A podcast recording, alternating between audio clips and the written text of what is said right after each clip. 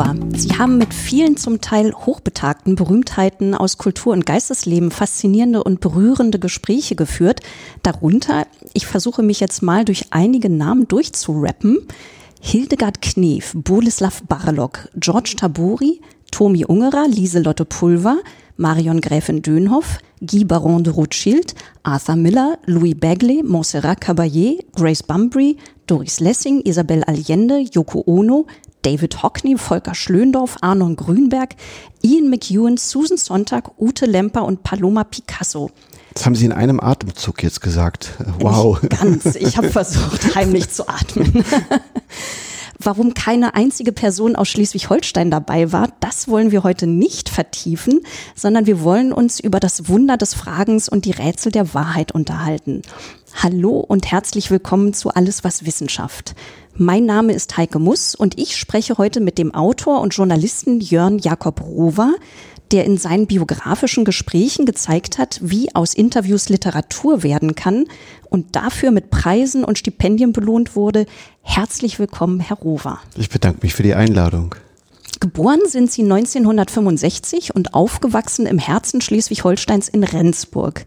Obwohl Sie gleich nach dem Abitur Ihre Heimatstadt verlassen haben, um in Berlin, in Bremen und in London zu studieren, sind Sie einer der ganz wenigen Menschen Ihrer Generation, die Plattdeutsch nicht nur verstehen, sondern sich trauen, Plattdeutsch zu sprechen. Mit zwei Jahren haben Sie Ihre Mutter gefragt, warum wir auf der Welt sind. Mit sechs Jahren haben sie erste Geschichten geschrieben. Mit 15 reisten sie zum ersten Mal nach Berlin und kauften auf dem Flohmarkt eine Torpedoschreibmaschine, um noch mehr und noch schneller zu schreiben. Und mit Anfang 20 reisten sie zum ersten Mal in die USA und verkauften dafür ihr Klavier. Herr Rover, klassische Berufsgruppen, die Fragen stellen, sind ja Therapeuten, Meinungsforscher und Berater. Wann und warum haben Sie denn angefangen, Menschen zu befragen? Äh, Sie haben es ja im Grunde schon erwähnt. Ich glaube, in dem Moment, in dem ich sprechen konnte, habe ich auch fast schon angefangen zu fragen. Irgendwie war das in mir angelegt. Und ähm, gleichzeitig habe ich aber auch, wie in meinem Buch, die Seismografie des Fragens beschrieben, sehr früh bemerkt, dass äh, beide Eltern kriegstraumatisiert waren. Also sie kamen noch aus der Weimarer Republik und wuchsen in den Nationalsozialismus hinein. Und sie waren anders als die Eltern anderer gleichaltriger Kinder, denn sie waren auch älter. Und bei uns zu Hause herrschte sozusagen Tradition und bei anderen Revolution. Und ich stellte also fest, dass das alles anders war bei uns. Und ich traute mich aber nicht wirklich, meine Eltern zu fragen. Und meine Eltern erzählten auch nicht, aber hätte ich gerne gefragt. Und da hat meine Mutter sich mir dann aufgeschlossen und mir erzählt und äh, schenkte mir das Tagebuch der Anne Frank und äh, fuhr mit mir auf den nahegelegenen alten jüdischen Friedhof und zeigte mir die damals noch nicht wiederhergestellte ehemalige Synagoge Rendsburgs, die eine Fischräucherei war. Man konnte durch die Fenster schauen in dieses zerstörte Gebäude und ich begriff, dass da eben sehr viel mehr zerstört worden war, historisch, als nur diese Fensterscheiben und äh, die, das Innere dieses Gebäudes. Und so habe ich dann, um mein erstes Studium abzuschließen, eine Interviewdokumentation angefertigt und mit äh, jüdischen deutschen Bürgern Bürgerinnen Gespräche geführt. Denn ich wollte wissen, wie es ihnen erging in diesem Land. Und dadurch hatte ich im Grunde schon einen sehr starken Zugang zu deutscher Mentalität, eben auch aus jüdisch-deutscher Seite. Und dem bin ich nachgegangen. Darum bin ich dann auch nach London gegangen und habe mich mit Fragen deutscher Mentalitätsgeschichte, deutscher äh, Geschichte äh, und deutscher Gegenwart sehr intensiv auseinandergesetzt. Wenn man Ihre biografischen Gespräche liest, zum Beispiel in dem Buch, das Sie eben schon genannt haben, die Seismografie des Fragens, dann hat man tatsächlich den Eindruck, sehr private und intime Momente mitzuerleben. Der Karikaturist und Autor Tommy Ungerer hat ihn so offen von seiner als schwierig erlebten Kindheit, von seiner Einsamkeit und Verletztheit, seiner empfindsamen Seele und seiner Wut erzählt, man könnte meinen, er hätte im Gespräch vergessen, dass es die Veröffentlichung geben wird. War ihm das egal? Tomi Ungerer ist in seinem Leben und in seinem Werk ständig über Grenzen gegangen. Soweit auch über Schmerzgrenzen anderer Menschen hinweggegangen. Das hat er bewusst getan, weil er provozieren wollte und weil er aufklären wollte. Das ist ihm, glaube ich, auch gelungen mit dem, was er geschaffen hat. Und dahinter steckte ein zutiefst sensibler und auch verletzter Mensch. Ich erinnere, dass Tomi Ungerer am Schluss unseres Gespräches weinte und mich in die Arme schloss und mir dann dankte. Das war sehr überraschend für mich, aber es hat mich auch sehr bewegt. Also es war sehr dicht und sehr intensiv und persönlich. Es führte zu einer Öffnung und etwas Besseres kann einem eigentlich nicht passieren, wenn man sich zum Gespräch verabredet und sich dann Zeit füreinander oder miteinander nimmt. Ja, das Gespräch hatte offenbar auch wirklich bei Tomi Ungerer noch einen Nachhall. Er hat sich mit einem wunderschönen kalligrafisch gestalteten Brief bei Ihnen bedankt. Was ich sehr schön fand, wie Tommy Ungerer erzählt hat, dass er immer den guten Rat wohlmeinender Menschen geschätzt hat, weil diese Ratschläge ihn immer weitergebracht haben, bis es aufwärts für ihn ging. Oliver Sacks hingegen hat das genau anders gesehen. Der Neurologe und Schriftsteller, den viele vielleicht über sein Buch Der Mann, der seine Frau mit einem Hut verwechselte, kennen, war davon überzeugt, dass man Menschen keine Ratschläge geben kann, weil Ratschläge nicht funktionieren. Oliver Sacks, der durchaus unglaublich bemüht war um Genauigkeit seiner Erinnerungen, zu dem Zeitpunkt, als sie miteinander gesprochen hatten, war er seit 36 Jahren im regelmäßigen Austausch mit seinem Psychoanalytiker. Und ich hatte den Eindruck, im Gespräch hat er sich schon sehr genau ausgesucht, was er ihnen erzählen wollte und was nicht, bis hier und nicht weiter. Und sie haben dann gesagt, ich zitiere, ich möchte, dass Sie wenigstens versuchen zu erklären, warum diese Zeit so schwierig für Sie war. Das ist ja schon keine Frage mehr, das ist ja eine Aufforderung. Mhm. Eigentlich ganz schön frech. ja, ich, ich, also ich erinnere das Gespräch mit Oliver Sacks vor allem atmosphärisch. Er hatte so, er hatte so eine, eine physische Präsenz und Wucht und Verschlossenheit. Und da war eine, eine große Defensivität auch in, in dieser Präsenz. Er wollte das Gespräch oder er sollte in dieses Gespräch und zwischen diesem Wollen und Sollen, in, zwischen diesem Widerspruch versuchte er sich einzurichten. Und zu dem Zeitpunkt war schon, würde ich sagen, sehr bekannt, dass ich sehr investigative Gespräche führe und ähm, er ist von seinem Verlag mit Sicherheit auch darauf vorbereitet worden, worauf er sich einlassen würde. Und insofern, glaube ich, war es ein Moment, in dem ich meine Position auch verteidigt und eingefordert habe. Es gibt ein Gespräch, das leider nie veröffentlicht wurde, mit dem ungarisch-jüdischen Literaturnobelpreisträger Imre Kertész. Über was haben Sie mit ihm gesprochen? Soweit ich es in diesem Moment erinnere, haben wir weniger über seinen berühmten Roman eines Schicksallosen äh, gesprochen, sondern vielmehr über seine äh, persönliche Entwicklung, die dann ja auch auf äh, seine Erfahrung im Holocaust zulief. Und ähm, ich erinnere, dass ich unter anderem mit ihm über Sexualität in Auschwitz gesprochen habe, wobei er nicht in Auschwitz war, sondern in, Buchenwer in Buchenwald und dass er sich dazu auch äh, sehr offen und explizit äh, äußerte. Und das war relativ faszinierend, denn das ist ein Thema, über das sehr wenig überhaupt nur geschrieben oder gesprochen worden ist. Leider konnten diese Gespräche nicht veröffentlicht werden. Das finde ich bis heute schade, weil ich glaube, dass sie ein ganz kostbares Dokument sind. Sie wurden beauftragt in der Zeit, in der Imre Kertész noch Autor des Surkamp Verlages war und wurden fertig, als er zum Rowold Verlag gewechselt hatte.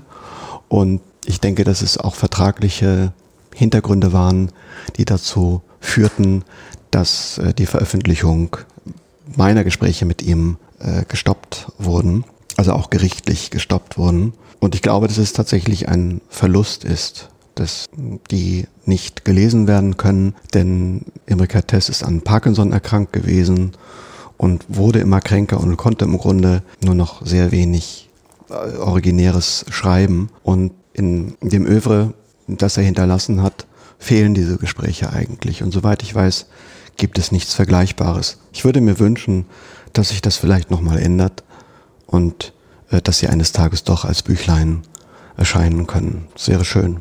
Ein anderes Gespräch, das Sie geführt haben, ist zwar erschienen, hat aber wenig mit dem tatsächlich geführten Gespräch zu tun. Es geht um Leni Riefenstahl. Im Vorwort zur Seismographie des Fragens schreiben Sie, Riefenstahl hätte großzügig gestrichen, umgeschrieben und sogar ergänzt. Warum haben Sie das Gespräch dennoch ins Buch aufgenommen? Ich fand es ein unerhörtes Abenteuer. Äh, als so junger Mensch diese sehr alte Frau äh, zu treffen und schon zu spüren, dass zwischen uns 70 oder 80 Jahre äh, Zeitgeschichte, äh, Lebenserfahrung äh, und ähm, weltanschauliche Komponenten lagen. Also es trafen sich zwei vollkommen unterschiedliche Gestirne und in meiner Recherche stellte ich mit großem Erstaunen fest, dass es tatsächlich nur eine Handvoll umfangreicher Gespräche mit Lene Riefenstahl gegeben hatte.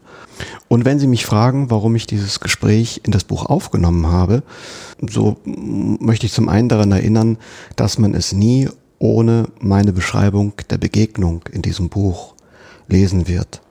Und die ist mir sehr wichtig, die ist sehr ausführlich. Also das heißt, ich, ich habe äh, für den Leser nochmal erinnert, wie ich diese Frau wahrgenommen habe, beobachtet habe, wie sie im Gespräch reagiert hat. Sehr nuanciert. Also ähm, das Gespräch an sich ist eigentlich nicht so aussagekräftig wie eben in Ergänzung durch die Beschreibung der Begegnung. Erst die Beschreibung macht diese Begegnung für den Leser transparent und persönlich. Der Leser soll aber am Ende selber entscheiden können, wie er über Riefenstahl und ihre Stellungnahmen denkt. Das nehme ich dem Leser nicht ab. Den Theatermacher Boleslav Barlok haben sie gefragt, was er sich von der Jugend wünscht. Und der antwortet, sie solle sich nicht von Scharlatanen aller Hitler, Klaus Mann und Frank Castor verführen lassen. Bei Klaus Mann ging es Barlock natürlich um den Schlüsselroman Mephisto. Darin wird der Schauspieler Gustav Gründgens als Mitläufer der Nazis porträtiert. Und damit war Barlock ganz und gar nicht einverstanden. Aber Klaus Mann und natürlich auch Frank Kastorf in einen Topf mit Hitler zu werfen, das ist schon starker Tobak. Was ging Ihnen da durch den Kopf? Ich glaube, ich habe ehrlich gesagt gar nicht so sehr an diese kontroverse äh, Bemerkung gedacht, denn äh, ich war nie ein ein Anhänger des Theaters von ähm, Herrn Kastorf, allerdings ein Anhänger der Literatur von Klaus Mann, die mich unter anderem auch nach Berlin gezogen hat. Also das heißt, als ich Jugendlicher war, habe ich seine Bücher gelesen und sie sehr gemocht äh, die Atmosphäre dieser Bücher sehr gemocht. Und ich mochte auch, dass äh, sich ähm, Klaus Mann auf seine Weise in der Immigration auch versucht hat, im Widerstand zu betätigen. Insofern habe ich mich Klaus Mann immer näher gefühlt mit Sicherheit. Aber über diese Bemerkung Barlocks äh, hinweggesehen, denn Barlock, für Barlock war das, glaube ich, auch eher eine Abrechnung mit, ein, mit Jüngeren, die politisch anders dachten als er und die nicht erlebt hatten, was er glaubte erlebt zu haben. Und Barlocks Theater war zu der Zeit, in der er das sagte, auch lange passé. Und ich glaube, er fühlte sich auch nicht hinreichend gesehen und gewürdigt im Alter, als er es gerne gehabt hätte. Insofern ist es auch ein bisschen selbstgerecht und sehr kühn, diese beiden in einen Topf zu werfen, wie Sie ja auch, auch sagen. Eines der bewegendsten Gespräche im Buch ist das mit dem jüdischen Schriftsteller und Arzt Hans Keilson. Keilson war der letzte jüdische Autor, der noch 1933 im Fischer Verlag veröffentlicht werden konnte. Während er sich ins niederländische Exil retten konnte, wurden seine Eltern in Auschwitz ermordet. Nach dem Krieg erwarb er sich nicht nur hohes Ansehen durch seine psychotherapeutische Arbeit mit traumatisierten jüdischen Waisenkindern, sondern auch als Schriftsteller. Wie kam es zu diesem Gespräch, Herr Rover? Ich hatte Hans Keilson in den 90er Jahren bei einer Lesung erlebt. Und da war er selber schon um 90 Jahre alt.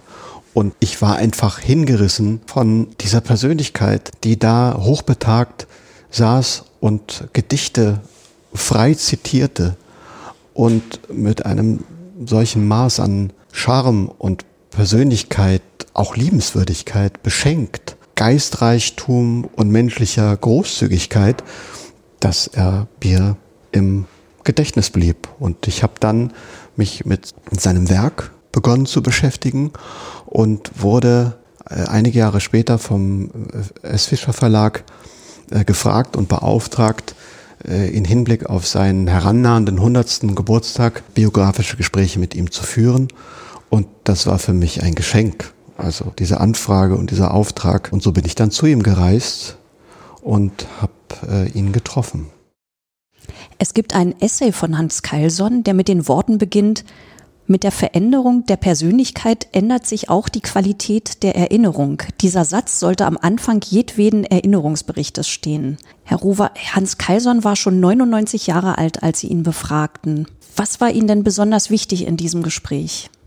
Es, zunächst einmal, die Umstände waren ja so, dass wir uns in, in seinem Privathaus getroffen haben, dass wir an zwei Tagen mehrere Stunden miteinander hatten, in denen wir gesprochen haben.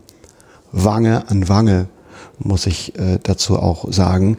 Denn ähm, inzwischen war er so physisch, so zart geworden und ähm, war auch nicht recht bei Stimme, dass, um sich zu schonen, wir ganz nah beieinander saßen und äh, uns manchmal Frage und Antwort beinahe zuflüsterten. Aber das war eine hochgradige, hochgradige Intensität, in der das geschah. Und das ist für mich, steht für mich vor allem die Situation, vor allem anderen, die Situation des Gespräches und des sich ähm, Anvertrauens. Meine Vorbereitung war so intensiv, ich habe mich Wochen mit ihm beschäftigt, so dass mir durchaus daran gelegen war, sein Leben abrisshaft zu besprechen und zu reflektieren. Und es war Keilson, der am Ende sagte, ich danke Ihnen für dieses Gespräch, in dem ich Ihnen mein Leben nochmal erzählen, Revue passieren und auch überdenken konnte. Das ist natürlich das größte Geschenk, das Gespräch, man merkt das richtig, welche emotionale Momente sie da gemeinsam durchmachen. Und es gibt ja dann Momente, wo man fast den Eindruck hat, Carlson ist überfordert, wird immer einsilbiger, die Antworten werden immer kürzer. Eigentlich möchte er gar nicht mehr antworten. Da geht es natürlich dann um die Zeit des Naziterrors, wie schmerzhaft die Erinnerungen sind, die Sie da in ihm auch geweckt haben. Hatten Sie vielleicht hinterher doch den Eindruck, dass Sie da an manchen Stellen zu weit gegangen sind? Nein.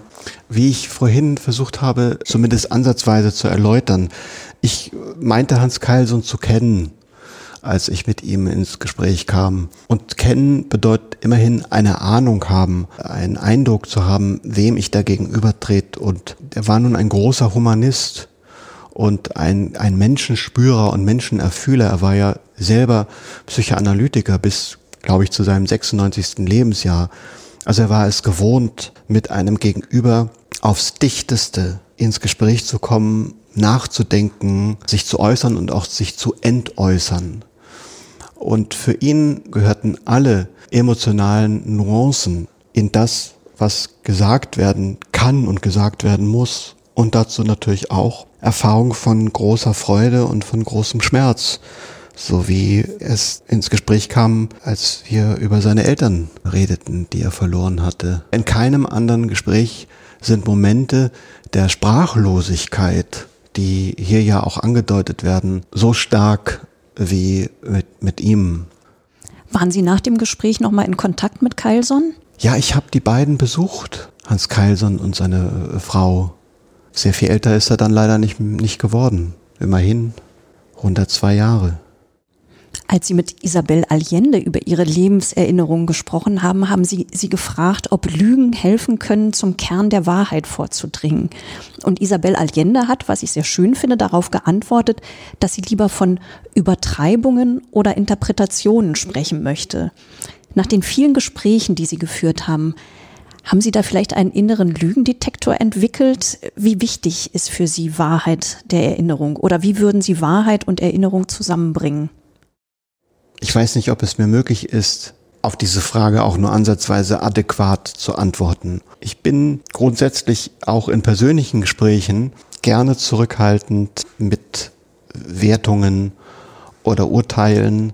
Und ich bin sicherlich kein ganz geschmeidiger Gesprächspartner, denn wahrscheinlich spürt man, wie ich dem anderen zuhöre und wie ich den anderen frage, nämlich immer mit innerlich sehr gespitztem Ohr. Und trotzdem bemühe ich mich, Dinge, die mir jemand sagt, stehen zu lassen.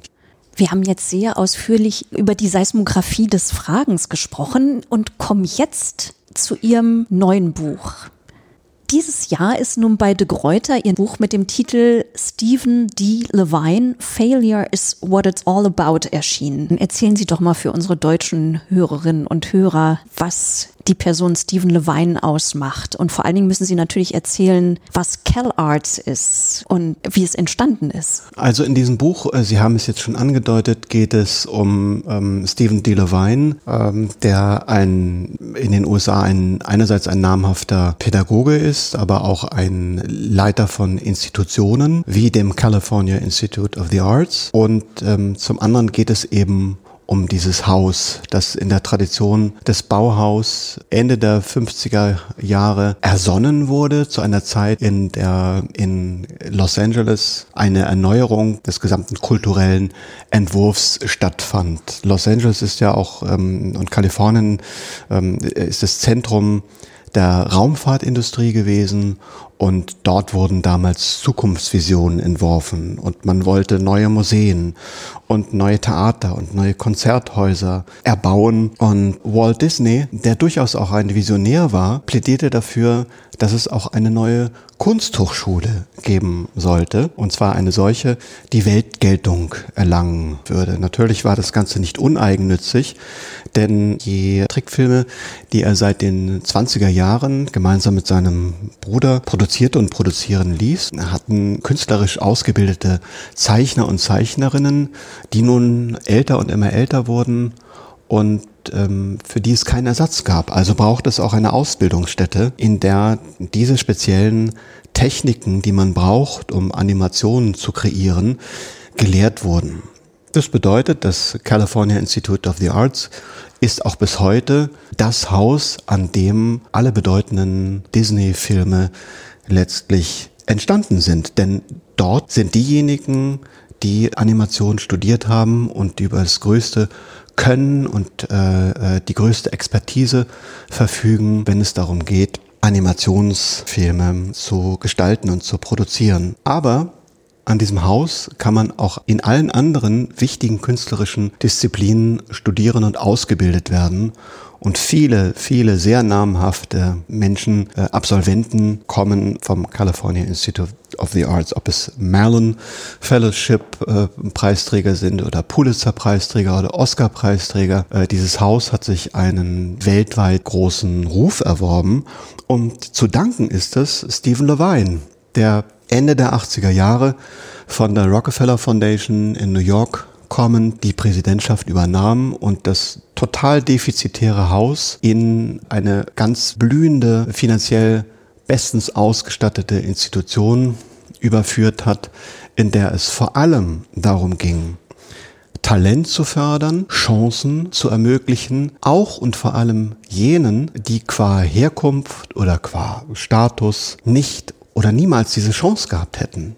Und das hat dazu geführt, dass heute das California Institute of the Arts, die in Amerika am stärksten diversifizierte Universität ist und die Fakultätsmitglieder als auch die Studierenden kommen aus allen Ländern und ähm, äh, tragen sozusagen alle Farben, alle menschlichen Farben äh, in dieses Haus und Diversität in diesem Sinne ist das, was auch Kreativität, Wandlungsfähigkeit, Innovation und Zukunft schafft. Und mir fiel auf, dass dieses Haus sehr bekannt ist, das äh, ursprünglich mal in der Bauhaustradition entwickelt worden ist äh, oder auf dem Bauhausgedanken entwickelt worden ist, aber dass niemand den Mann kennt, der dafür stand, also für den Erfolg dieses Hauses. Nun kannte ich ihn schon lang. Er war und ist ein Freund von mir, genauso wie seine Frau Janet Sternberg, die ähm, bildende Künstlerin und Schriftstellerin ist. Und als ich gefragt wurde, ob ich mir vorstellen könnte,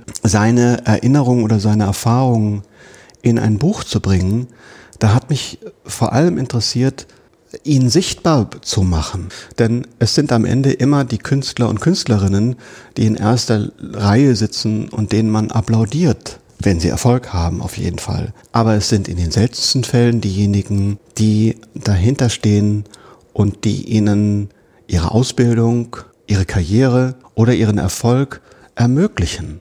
Und so ein Ermöglicher ist Stephen D. Levine 1947 in einem winzigen Ort mit 500 Seelen geboren äh, von dem man wahrscheinlich selbst nicht vermutet hätte, dass er so in die Welt hinaustreten und ja, so ein Profil entwickeln würde. Aber das hatte natürlich auch Gründe, warum es dazu kam und die werden in unseren Gesprächen untersucht und dann beschrieben von mir.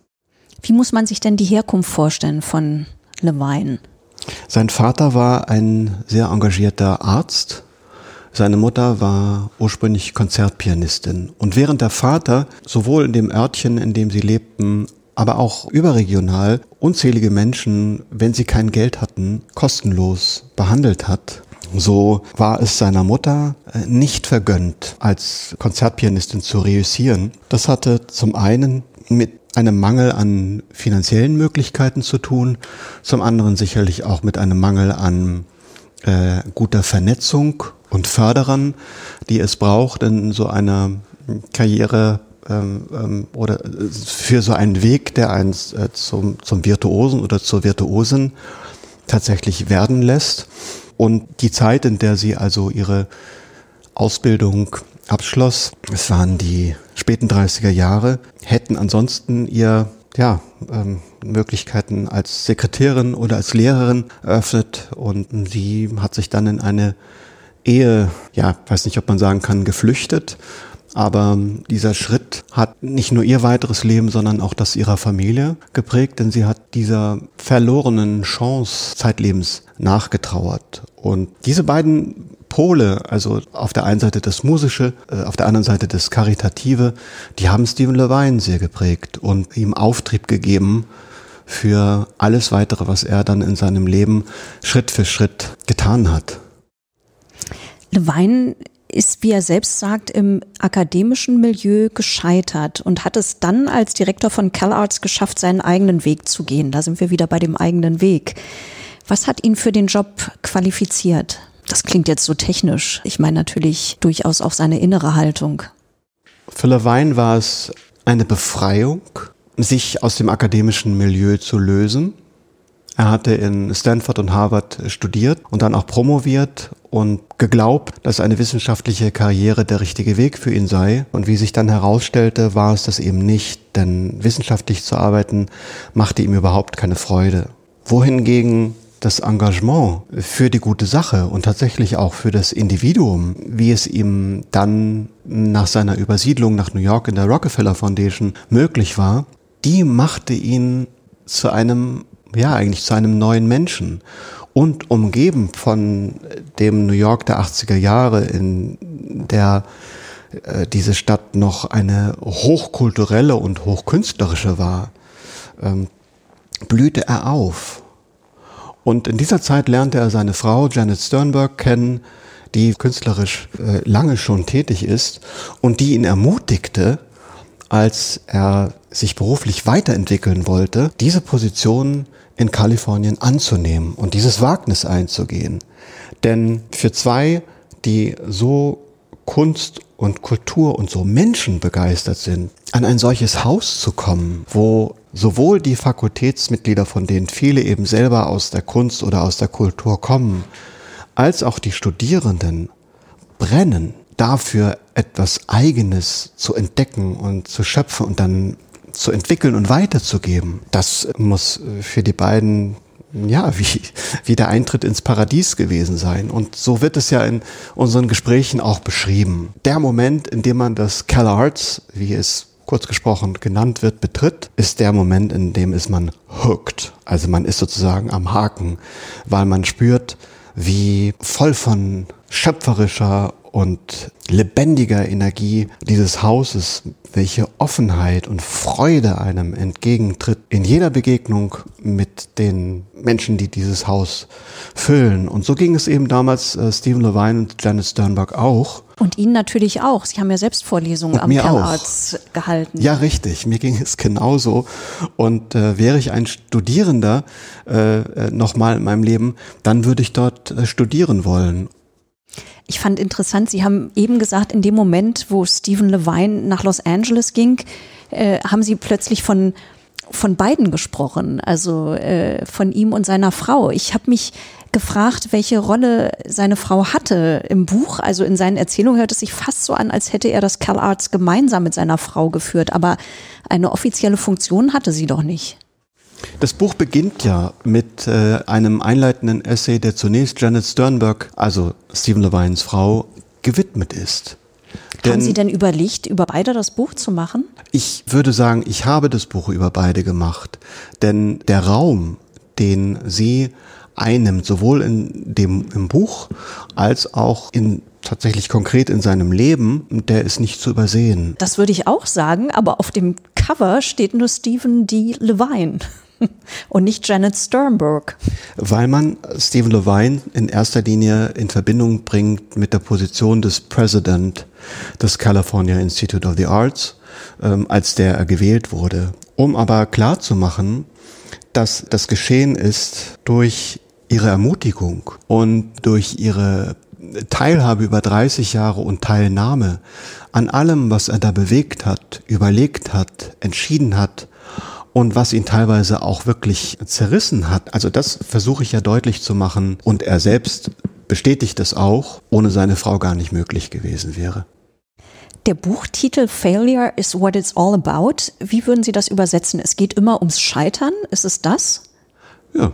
Oder man könnte auch sagen, Scheitern ist alles. Oder Scheitern ist, worum es sich im Leben dreht. Levine sagt ja, das sei auch das Credo von Cal Arts. Scheitern sei eine grundlegende künstlerische Erfahrung, um es besser zu machen. Was meint er denn mit Scheitern? Also Scheitern hat, wenn es gelingt, im besten Sinne, im Sinne von Beckett, dann bedeutet es Scheitern, wieder scheitern, besser scheitern. Aus einem Fehler eine Erkenntnis zu gewinnen und etwas Gutes daraus zu machen. Und das gilt auch für CalArts und die Studierenden, denn ein, eine Kreation oder ein Kunstwerk zu schaffen bedeutet immer auch, sich zunächst den eigenen Fragen und den eigenen Unzulänglichkeiten und dem Zweifel oder dem Ungewissen zu stellen. Und nur wenn wir unablässig fragen und dann ein, ein, ein, ein Ziel darin erkennen, können wir tatsächlich auch etwas lernen.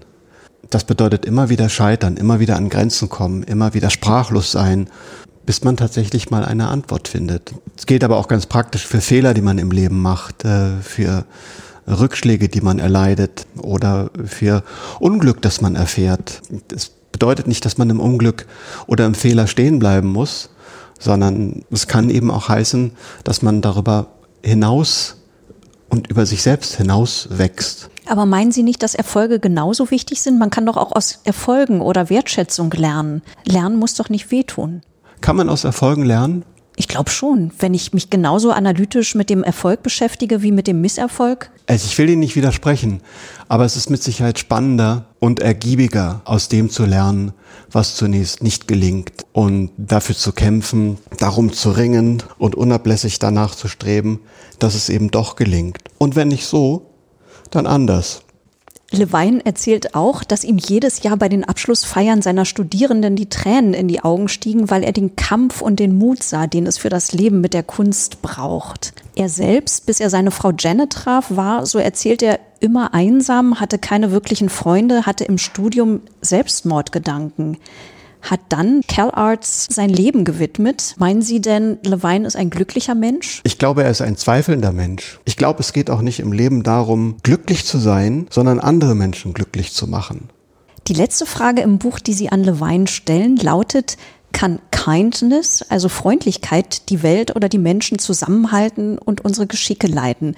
Kindness ist ja auch eine Eigenschaft, die Joe Biden nachgesagt wird. Es wäre natürlich toll, wenn es ihm nach seinem knappen Wahlsieg über Donald Trump gelingen würde, mit Kindness die tiefen Gräben in den USA zu überwinden. Aber da hat Kindness dann vielleicht doch Grenzen. Stephen Levine ist glücklicherweise kein Politiker.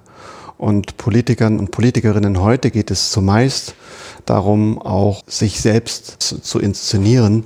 Und deswegen bleibt abzuwarten, inwieweit äh, Joe Bidens Kindness tatsächlich dazu beitragen kann, die tiefen Gräben in den USA auch etwas mehr wieder zu schließen.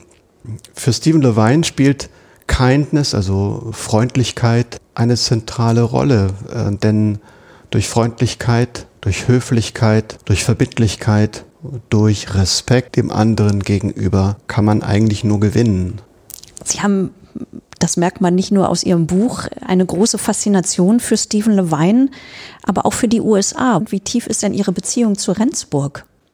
Es heißt ja immer Schleswig-Holstein mehr umschlungen, aber manchmal habe ich auch den Eindruck gehabt, dass dieses Rendsburg, das genau in der Mitte von Schleswig-Holstein, also zwischen den Meeren liegt, äh, nicht nur umschlungen, sondern auch ein wenig ähm, äh, umfangen und gefangen äh, gewesen ist, so wie ich es aus äh, meiner Kindheit und Jugend erinnere.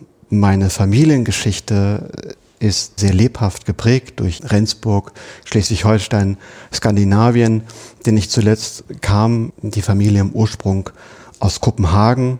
Es gab einen Ahnen, der dort ein Räder war und eine äh, Schiffsflotte führte, eine Handelsflotte, die die Weltmeere bereiste, von dem ich als Kind schon erfuhr. Und in Rendsburg steht das sogenannte Papsche Haus, ein Kontorhaus, das bis heute an ihn erinnert, ein Gutshof, den er sich kaufte im 18. Jahrhundert, das Stadttheater, das auf, äh, ursprünglich auf äh, seine Spenden zurückging, ein Waisenhaus, also er war ein sehr ähm, nobler und auch generöser Mann, ein Mäzen, würde man sagen, dessen Bild mir sehr vor Augen ist. Es steht in meiner äh, Wohnung auch ein alter Stich von ihm, weil ich finde, dass auch er ein Vorbild gewesen ist. Und ja, wie ich sagen kann, äh, Familiengeschichte, die eng mit Dänemark und mit Holstein, auch mit Hamburg verbunden ist, wurde sehr gepflegt und wurde immer exemplifiziert durch, äh, durch Bilder, durch Dokumente, durch Gegenstände und eigentlich durch Sprache. Und ähm, bei uns wurde überwiegend Hochdeutsch gesprochen, aber es wurde auch das Niederdeutsche eingeflochten. Das bedeutet, dass vor allem Gedichte äh, gelesen wurden, sagen wir zum Beispiel von Klaus Groth. Und äh, insofern ist auch, wenn ich an Rendsburg denke, meine Erinnerung sehr stark mit Sprache und auch mit der Stimme meiner Mutter verbunden, die mir diese Sprache und die Kultur eigentlich in allem, was sie war, nahegebracht hat. Ansonsten ist Rendsburg eine wunderhübsche kleine Stadt gewesen damals viele Bauten, die in den 60er Jahren noch standen, Fachwerkhäuser, Gründerzeithäuser, ließ man einfach verfallen oder ähm, ließ man abreißen. Die stehen nicht mehr. Gut, das waren so Bausünden, die überall in den 70er Jahren begangen wurden. Aber das war nun meine Heimatstadt. Aber auch die See äh, ist für mich, egal wo in der Welt, Heimat, weil ich geprägt bin durch Nord- und Ostsee. Gibt es denn für Sie etwas, das sich Berlin von Rendsburg abgucken könnte? Ich nehme mal an, nach Rendsburg zurückgehen kommt für Sie nicht in Frage. Das weiß ich nicht. Man soll nie, nie sagen. Das stimmt. Es gibt ja wunderbare Ansätze, wie zum Beispiel äh, das äh, kleine jüdische Museum in Rendsburg, die bedeutsam sind. Und wenn ich mir daher etwas wünschen würde, dann mehr Welt in diese kleine Welt und das Fördern denn das Innehalten und die Stille und die Poesie, die ein solcher Ort wie Rendsburg auch vermitteln kann, das kann sehr wohltuend und bereichernd und inspirierend sein für diejenigen, die äh, von ferne kommen. Und insofern eine Bitte an die Rendsburger, ladet ein, ladet euch Gäste ein, ladet die Welt nach Rendsburg und bringt sie in den Austausch und zeigt ihr die Schönheit Schleswig-Holsteins aus dem Zentrum des Landes heraus. Das würde mir gefallen. Das ist doch ein schöner Ruf nach Schleswig-Holstein zum Abschluss unseres Gesprächs. Lieber Herr Rover, ich danke Ihnen ganz herzlich für das Gespräch, für die vielen Einblicke in Ihr eigenes und in die Leben Ihrer Gesprächsgäste und wünsche Ihnen alles Gute, auch für Ihre nächsten Projekte.